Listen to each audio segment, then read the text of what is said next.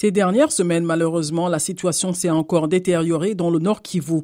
Les tensions entre la RDC et le Rwanda se sont intensifiées, amplifiant le risque d'une confrontation militaire directe qui pourrait également entraîner le Burundi, a déclaré Bintou Keita au Conseil de sécurité.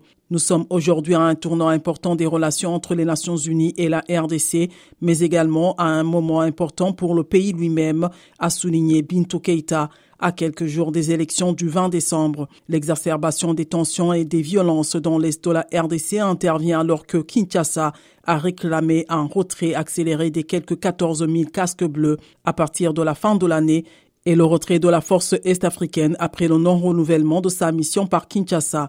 Les relations entre Kinshasa et Kigali sont au plus bas depuis deux ans avec la résurgence de la rébellion du M23 qui s'est emparée de larges pans de la province du Nord Kivu.